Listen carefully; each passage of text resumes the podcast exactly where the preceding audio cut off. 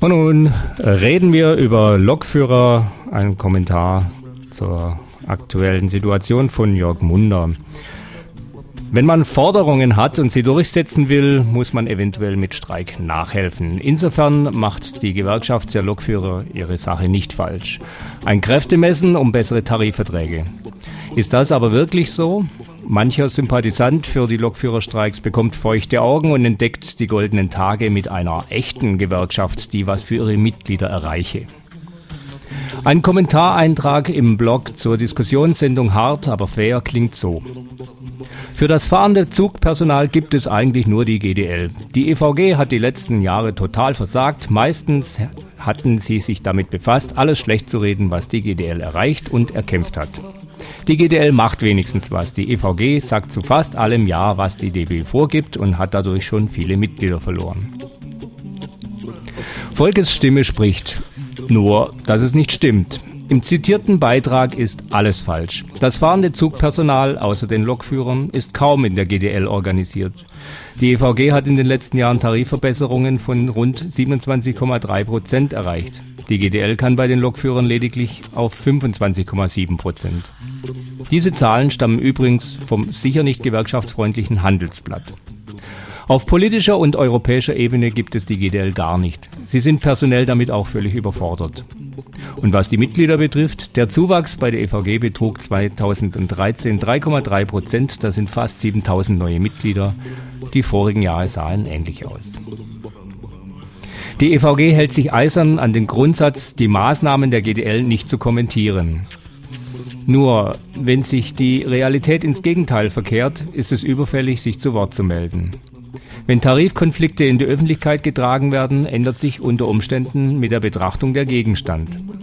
Worüber niemand spricht, die GDL streikt gegen die Beschäftigten der Bahn. Klassische, der klassische Gewerkschaftsgedanke, durch Solidarität im Betrieb für alle Beschäftigten Verbesserungen zu erreichen, wird auf den Kopf gestellt. Besserstellung der Lokführer auf Kosten der anderen Bahnbeschäftigten. Früher war es bei der Bahn üblich, dass das ausgehandelte oder erkämpfte Ergebnis von der Tarifgemeinschaft, das heißt auch von GdBA und GDL, unterschrieben wurde. Damit galt ein Tarifvertrag für alle. Das Bundesarbeitsgericht hat jedoch 2010 die Tarifeinheit mit dem Prinzip ein Betrieb, eine Gewerkschaft gekippt, was mit zur jetzigen Situation führte. Im schlechtesten Fall gelten unterschiedliche Tarifverträge für Beschäftigten mit gleicher Tätigkeit. Die Auswirkung dazu existiert bereits. Lokführer, die EVG-Mitglieder sind, bleiben die deutlich besseren Leistungen der anderen Bahnbeschäftigten verwehrt, wie zum Beispiel den Demografietarifvertrag, welcher unter vielem anderen Arbeitszeitverkürzung, Entschleunigung, Weiterbildung oder Vereinbarkeit von Familie und Beruf regelt. Die GDL hat dieses Vertragswerk nicht unterzeichnet, ohne Not, aber im vollen Bewusstsein, sich abgrenzen zu wollen. Die GDL ist kein Produkt der Neuzeit, wie zum Beispiel der Marburger Bund, welcher besser verdiente Ärzte organisiert, die nicht mehr zu Verdi gehören wollen. Oder die Pilotengewerkschaft Cockpit, auch eine Abspaltung aus Verdi. Die GDL jedoch ist eine sogenannte Standesorganisation, die sich bereits Mitte des 19. Jahrhunderts gegründet hatte und sich immer als Berufsvertretung verstand, die sich von der Arbeiterbewegung separierte. Ihr gewerkschaftliches Prinzip heißt bis heute Abgrenzung und auch nach unten treten. Stärke auf Kosten der Schwächeren, die eventuell nicht in der Lage sind, wirkungsvoll zu streiken. Für die GDL war die Spaltung der Arbeiterbewegung, sie selbst würde sagen Wettbewerb unter Gewerkschaften, schon immer Programm. Die aktuelle Situation ist hausgemacht. Nach der nun ausgelaufenen Vereinbarung mit der Bahn verliert die GDL das alleinige Tarifrecht für Lokführer.